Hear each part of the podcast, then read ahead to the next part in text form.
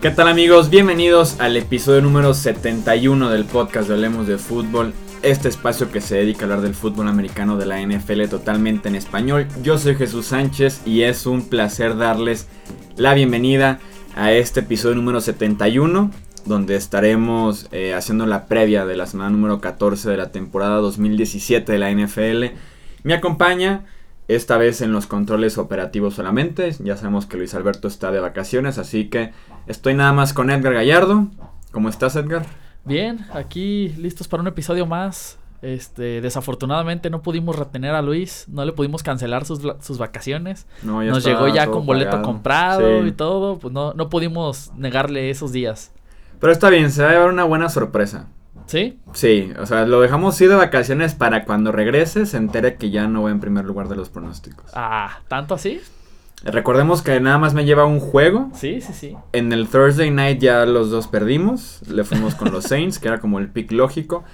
Pero tenemos tres picks diferentes este domingo. Muy bien. Entonces, en una de esas lo empatamos y tomamos la ventaja por dos. Sí, más que suficiente para para adelantarnos un poquito a este muchacho. Sí, así que, es. Que por cierto ya está muy subidito, habrá que bajarlo. Sí, es necesario, ¿no? Es necesario ya bajarlo de, de las nubes por sentirse líder cuando sabemos que en el, al final del año es lo que importa y aquí vamos a ser los líderes. Entonces, ya veremos cuando, cuando regrese.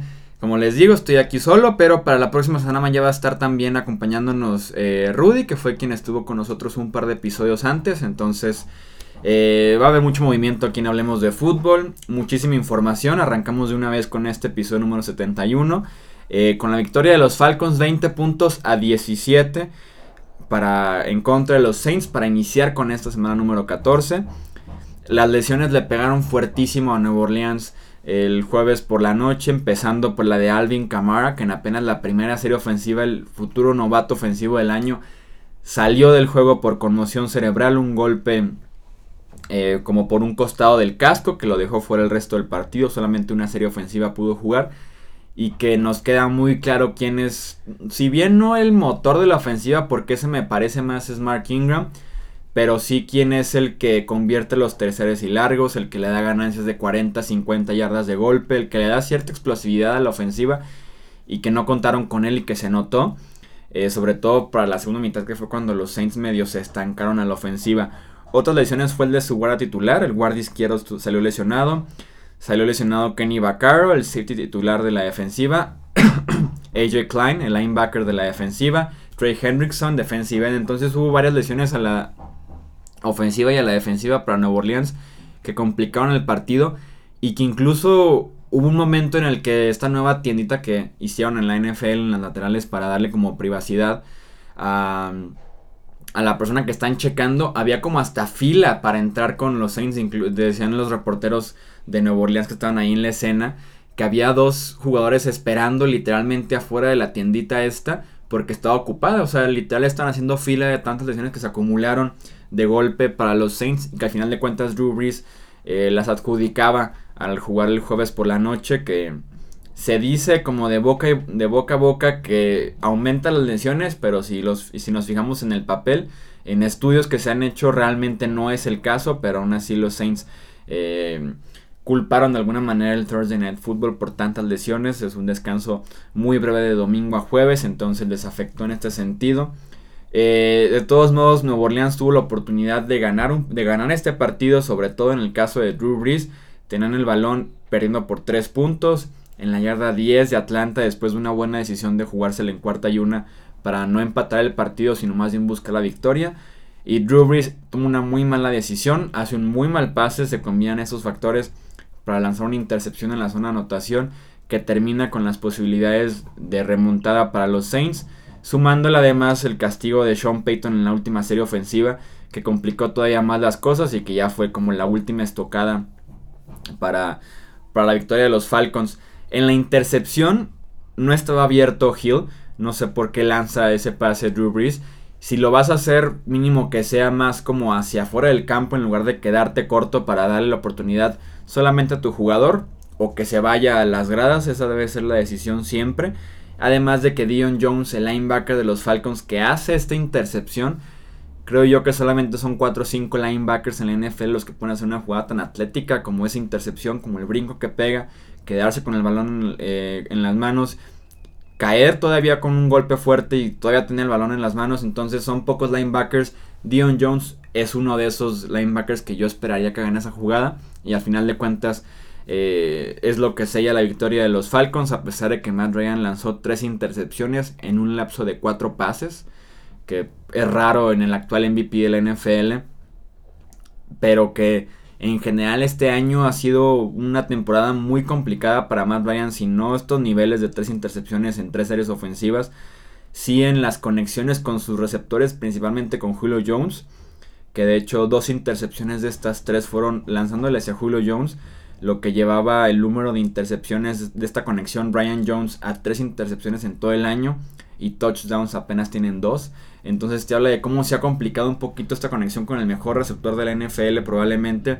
Y además que no está Kyle Shanahan para abrirle espacios a los receptores, para desmarcar gente que era como su especialidad, que ahora lo hace en San Francisco. En Atlanta es bastante extrañado porque Steve Sarkisian, el coordinador ofensivo que se quedó en lugar de Kyle Shanahan, no ha dado el ancho como tal para, para poder guiar una ofensiva que el año pasado en la NFL fue, en la NFL fue la número uno en puntos y en yardas. Eso fue entonces la victoria de los Falcons que se mantienen con cierta esperanza de pasar a los playoffs. Los Saints, que si ganan los Panthers este domingo frente a Minnesota, los alcanzan en el récord. Apenas una semana después de que se hayan separado de los mismos Panthers, los pueden alcanzar después de esta sorpresiva hasta cierto punto victoria.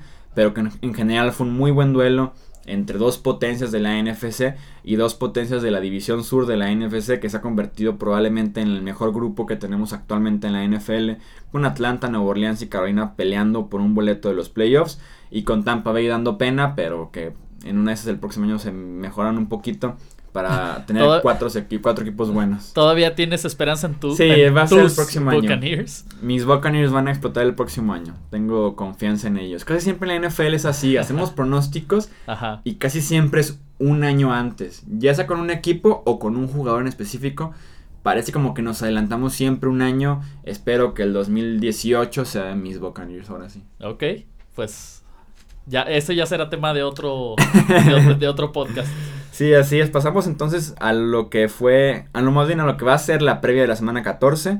Eh, otra vez la quiniela de, Hablemos de Fútbol. Muchísimas gracias a todos los que participaron con nosotros en los comentarios.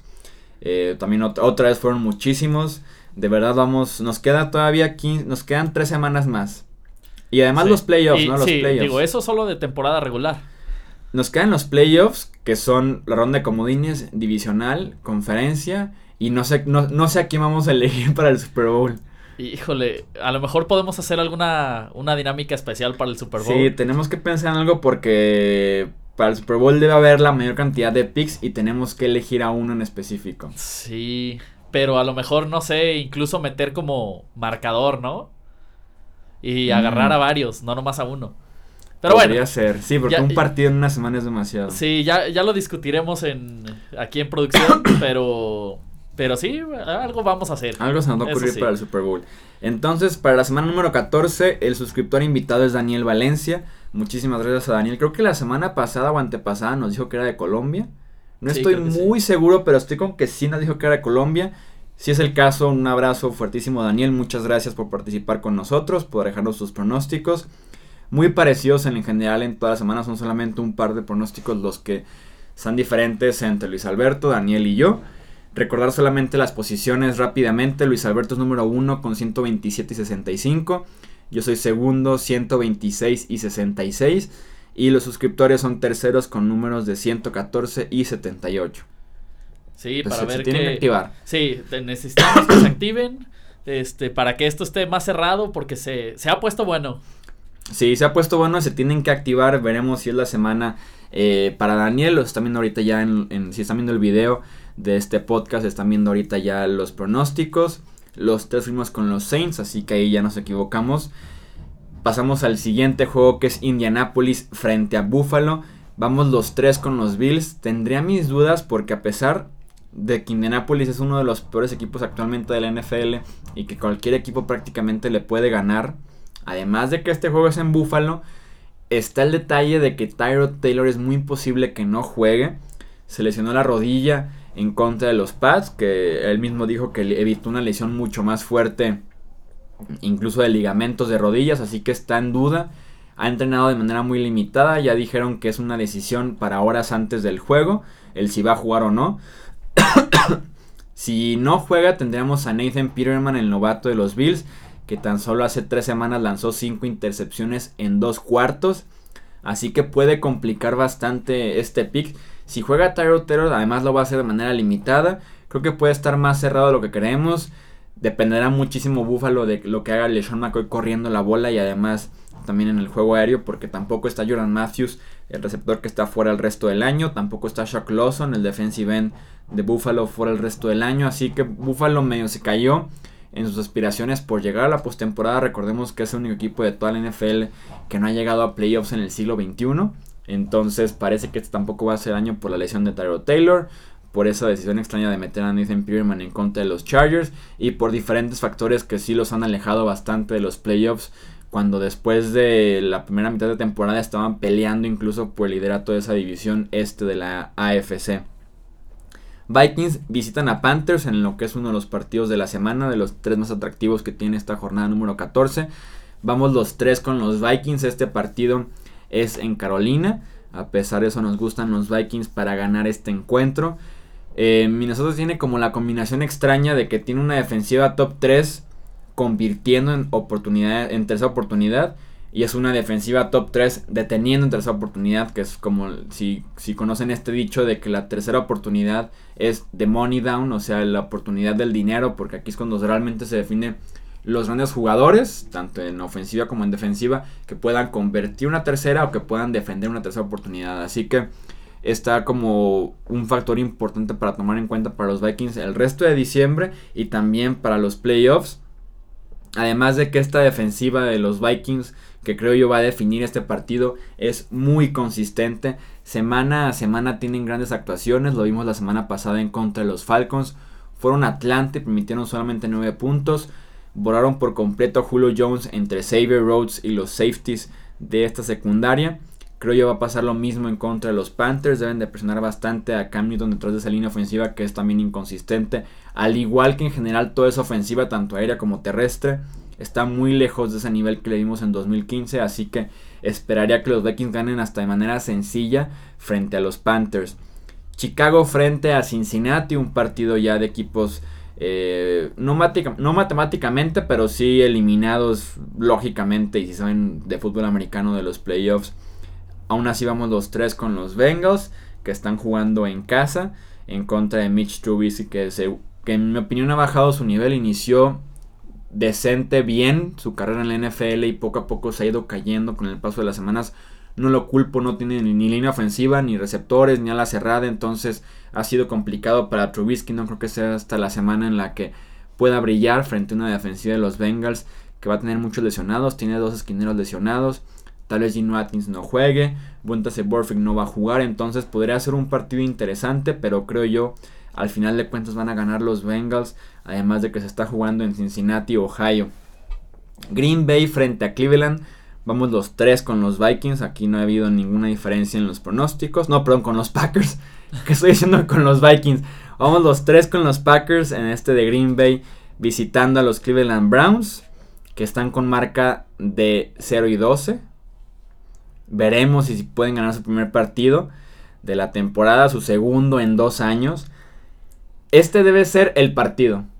Sé que ya lo dije, pero de verdad este debe ser el partido en el que Cleveland gane porque están enfrentando a Brett Hundley, que tiene marca de 2 y 5 este año como titular con los Packers. La, la, segunda victoria fue un milagro la semana pasada frente a Tampa Bay en tiempo extra, jugando en Green Bay, entonces ni siquiera fue tan convincente esa segunda victoria. Y este debe ser el partido en el que los Browns de verdad ganen. Están en casa, si es que llega a pesar eso todavía con los Browns. Pero frente a unos inconsistentes Packers deben de ganar. También a la defensiva Green Bay está muy golpeado. Lo único que tienen ahorita fuerte los Packers es, su juego por tierra.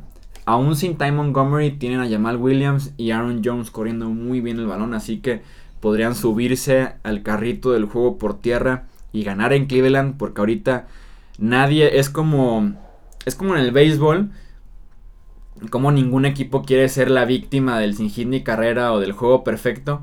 Ahorita en la NFL ningún equipo quiere ser la víctima de la primera victoria de, los, Browns. vas, a hacer la pena, y lo fueron los Chargers la temporada pasada.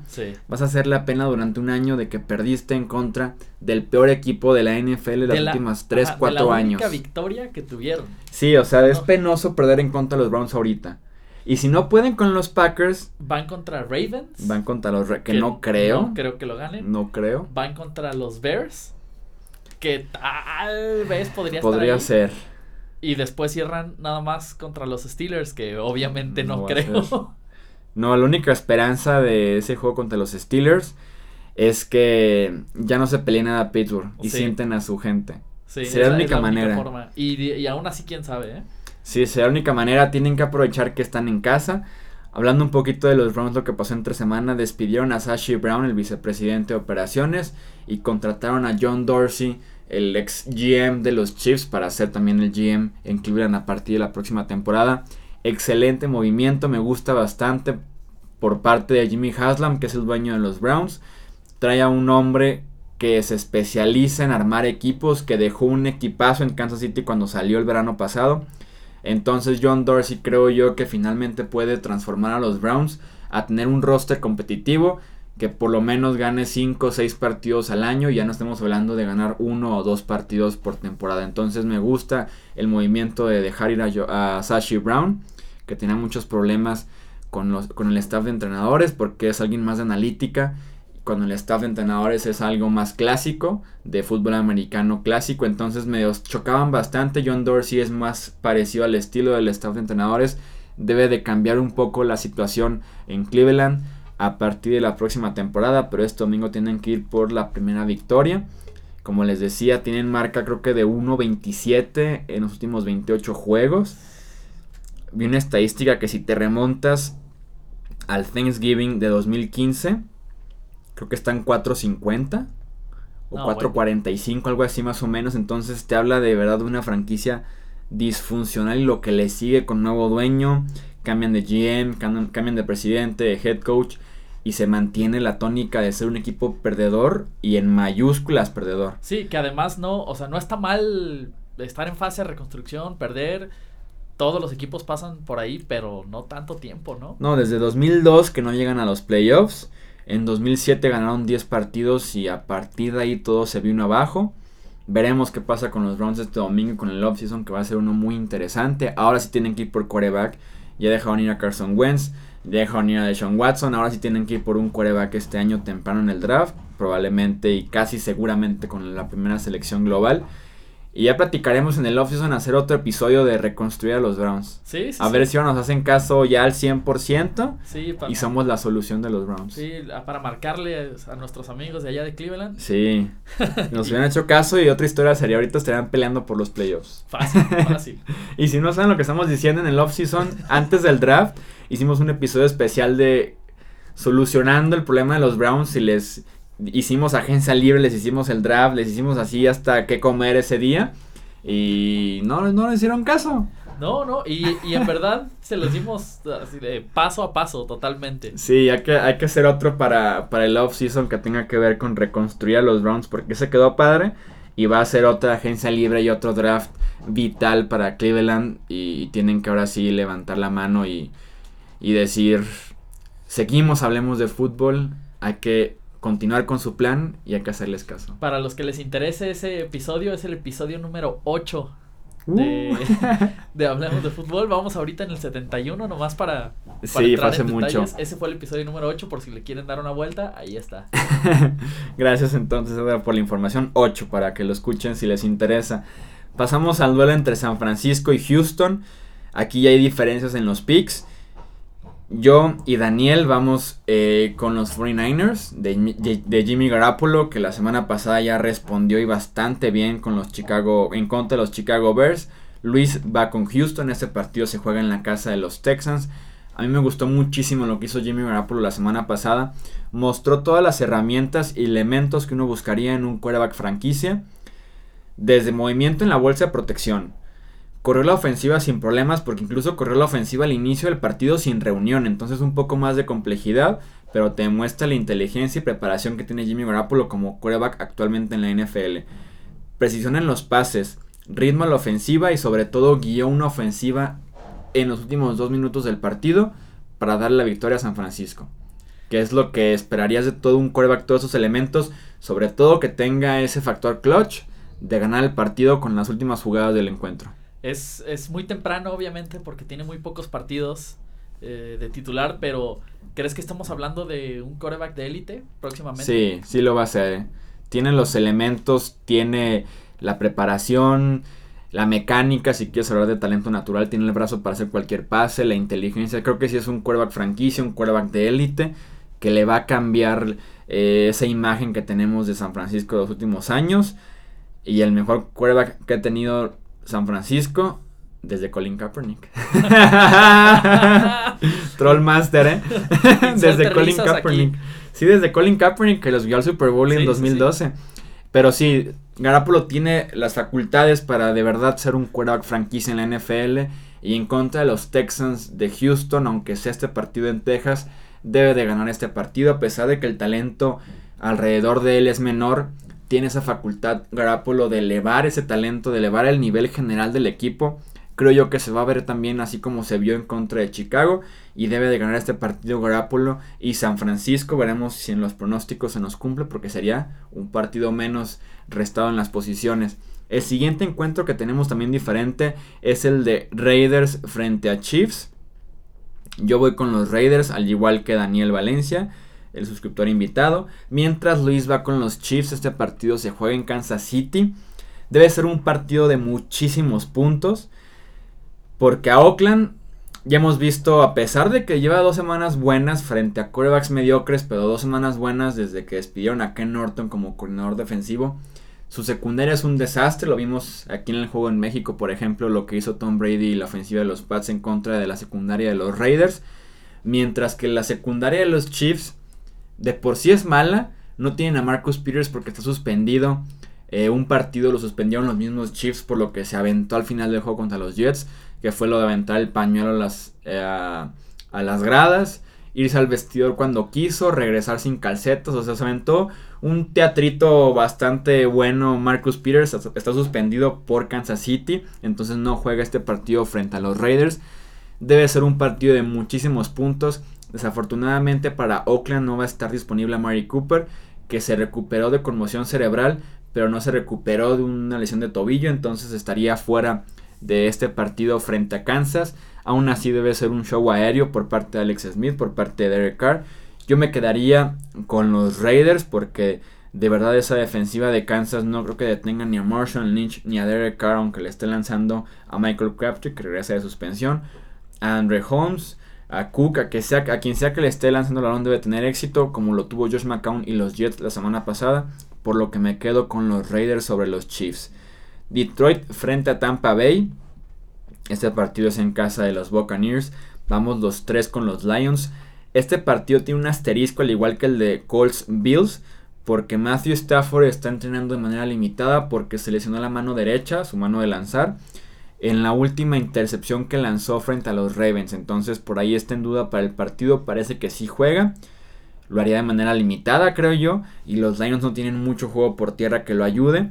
Afortunadamente para él, si juega de manera limitada, va en contra de la secundaria de los Buccaneers, que también es de las peores de toda la NFL. Así que veremos hasta qué punto juega Matthew Stafford y si puede guiar o no a los Lions a la victoria entre dos equipos que también están prácticamente fuera de los playoffs. Sobre todo Tampa Bay, los Lions tienen todavía por ahí una mínima esperanza de llegar a la postemporada en la NFC, pero sí es muy, muy baja y tendrían que ganar sí o sí frente a Tampa Bay eh, este domingo. Cowboys frente a Giants. Vamos los tres con los Cowboys.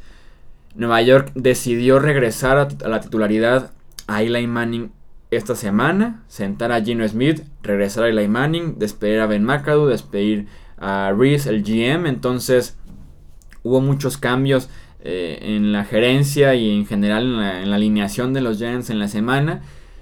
Creo yo, así está muy sencillo si sentar a Eli Manning me pareció una mala decisión, regresarlo me parece una peor decisión. Sí. Porque el argumento para sentar a Eli Manning fue, tenemos que evaluar al resto del roster en todas las posiciones, incluyendo coreback.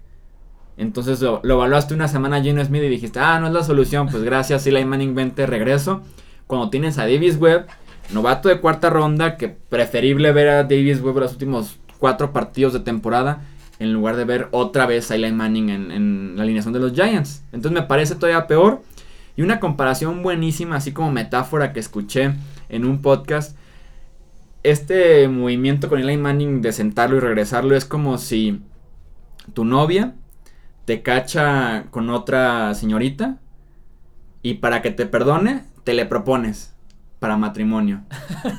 Entonces, ya regaste, pero para asegurar que todo va a estar bien, pum, matrimonio. Es como pum, titular otra vez. Ok, bueno, digo, una analogía muy interesante.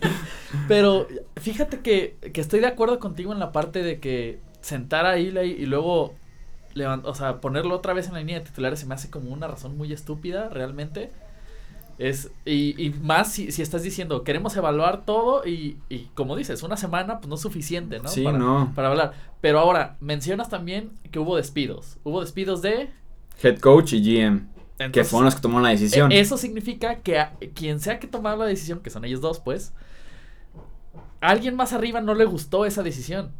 Sí. Y es, el dueño, es el eh, dueño. Eh, obviamente, entonces el dueño dijo, no, no, no, a ver, espérame, a mí no me sientas a Eli Manning. Eli Manning es mi jugador y, se va a quedar aquí hasta que se retire. Entonces, e, es, es, es, lo único por lo que justifico ese regreso. Pero la verdad es que, obviamente, como estrategia, pues es muy mala. Y justamente eso pasó, ¿eh? John Mara, que es el dueño, salió a hablar en conferencia de prensa en cuanto despidieron a Ben McAdoo y a Reese y sí dijo, la decisión la tomaron ellos porque incluso el statement, el comunicado de prensa que salió cuando sentaron a Manning estaba firmado por McAdoo y Reese. Y dice, me preguntaron y yo les pude haber dicho que no. No lo hice, les dije, ok, vamos con Gino Smith. Pero sí asumió la culpa él porque dijo, lo manejamos mal en general, no era sentar a Eli Manning. Y yo pude haber dicho que no y no lo hice. Entonces es justo lo que dices fue lo que pasó. Claro, no, totalmente. Y asumió su responsabilidad y bueno, pues cortó las cabezas que tenía que cortar. Sí, así es. Entonces veremos de regreso a Eli Manning en lugar de al, al joven Davis Webb, este novato de cuarta ronda, como les digo. También tiene que ver mucho porque Nueva York cierra la temporada de cuatro partidos, tres son en casa. Y si no vas con Eli Manning, van a, vas a tener 50% de asistencia fácilmente en esos tres juegos con Manning sube un 80, ponle tu 70%. y, además a ese, a ese 50% que iría te los echas en contra. Sí, entonces sí, esto, este movimiento fue mucho de, de PR, ¿eh? de relaciones públicas, como le dicen, de, de cuidar los partidos de local, cuidar como la relación con Eli Manning, el aficionado enojado, entonces sí es un desastre lo que está pasando en Nueva York, vamos los tres con los Cowboys. Eh, Tennessee frente a Arizona, vamos los tres con los Titans, también un partido que no hay que comentar mucho al respecto. Blaine Gabbert sigue como titular con Arizona. Jets frente a Broncos, vamos los tres con los Jets, a pesar de que este partido se juega en Denver. Josh McCown está jugando muy bien el quarterback de los Jets. Veremos qué puede hacer en contra de esta defensiva de Broncos que se está cayendo con el paso de las semanas. Y qué tan mal cierran el año para tomar la decisión sobre si se queda Vance Joseph o no como head coach en Denver. Redskins frente a Chargers. Vamos los tres con los Chargers. Deben de ganar Los Ángeles. Eh, los Redskins son un, son un equipo, perdón, bueno, pero que ha sido muy afectado por las lesiones. Esperaría que los Chargers aprovechen de esto. Están jugando en casa y se mantengan en la pelea por la división. Sobre todo porque, perdón, hay un triple empate con marca de 6-6 entre Kansas, Oakland y Los Ángeles y uno de ellos va a perder, va a perder uno de los dos entre Oakland y Kansas City. Es el momento de aprovechar por parte de los Chargers y ganar este partido. Seahawks frente a Jaguars. Este partido que es en Jacksonville. Vamos Daniel y yo con los Jaguars. Luis va con los Seahawks. Es el tercer pick que tenemos diferente. La línea defensiva de los Jaguars no por nada se ganó el apodo de Saxonville de tantas capturas que hacen al quarterback y van frente a la peor línea ofensiva de, la de toda la NFL. por favor recen por Russell Wilson. Es todo lo que les puedo decir. recen por Russell Wilson. Sí, o sea, por si lo traen corriendo todo el partido esa línea ofensiva. Imagínense ahora frente a Dante Fowler, a Calais Campbell, frente a Malik Jackson. Entonces puede que le vaya muy mal a Russell Wilson. Yo esperaría que esto sea el factor clave para que los Jaguars ganen. Este, Jalen Ramsey, el cornerback, que también es destacadísimo en esa defensiva, está en duda para jugar este partido, pero parece que va a estar a tiempo. Entonces, otro factor importante para ir con los Jaguars en este encuentro. Y Seattle está obligado a seguir ganando en la temporada porque tienen un cierre difícil. En Jacksonville lo tienen que jugar vez contra los Rams. Van contra los Cowboys con Ezekiel Elliott. Entonces tienen un partido, un cierre complicado. Incluyendo este partido contra los Jaguars. A ver si no se quedan fuera de los playoffs los Seahawks justamente por este difícil mes de diciembre. Filadelfia visita a los Rams de Los Ángeles en el partido de la semana que, que pick tan complicado. Había originalmente con los Rams. Cambio por ahí de opinión, me voy con Filadelfia, me voy con el mejor equipo, aunque está muy cerrado entre estos dos, estas dos franquicias que han sido como las sorpresas este año en la NFL. Filadelfia con marca de 10 y 2 los Rams con marca de 9 y 3. Entonces tela muchísimo el progreso que han generado estas dos franquicias. El duelo y el primer duelo entre Jared Goff y Carson Wentz, pick 1 y pick 2 del draft pasado. Entonces va a ser un partido muy interesante. La defensiva de los Rams contra los Saints paró muy bien el ataque por tierra hace dos semanas. La semana pasada frente a Arizona les corrieron bastante y les corrió muy bien Kevin Williams. Veremos cómo reaccionan esta vez frente a LeGarrette Blount y Jay Ayayi, que se han convertido en una muy buena dupla, corriendo el balón para los Philadelphia Eagles y preparando el pase para Carson Wentz. Baltimore frente a Pittsburgh en el Sunday Night Football. Vamos Luis y yo con los Steelers. Daniel va con los Ravens en un partido que es para mantener con vida esa división. Los Steelers con marca de 10 y 2 los Ravens con marca de 7 y 5, obligados a ir a Pittsburgh a ganar en un partido que a mí me gusta mucho, esta rivalidad me gusta bastante porque es una rivalidad física, que, hay un odio deportivo, que no es sucia como se dio la de Cincinnati contra Pittsburgh, que se convirtió en una rivalidad sucia. Esta sí es una muy buena rivalidad, muy cerrada, de muchos golpes, pero todos limpios, de, mala sangre, pero en, pero en buen plan hasta cierto punto, de, como les decía, de odio deportivo. Yo me voy con los Steelers por el simple hecho de que sea horario estelar. En Pittsburgh suele ser eh, eh, el factor clave para que tanto Ben Roethlisberger como Antonio Brown tengan muy buenos partidos. Brown eh, no se tiene que enfrentar a Jimmy Smith, el cornerback de los Ravens, que además de que en un lapso de 24 horas Jimmy Smith se desgarró el tendón de Aquiles fuera todo el año y a las 24 horas suspendido cuatro partidos por uso de sustancias ilegales. Entonces vaya, vaya 24 horas para Jimmy Smith. No va a estar obviamente para este partido. Sea por la suspensión o sea por la lesión no va a estar. Antonio Brown debe aprovechar y bastante este enfrentamiento a su favor. Para cerrar el Monday Night Football. Nueva Inglaterra visita Miami. Tom Brady tiene récord de 7-8 jugando en Miami. Es junto a Denver los únicos dos lugares donde tiene récord perdedor como quarterback titular en la NFL.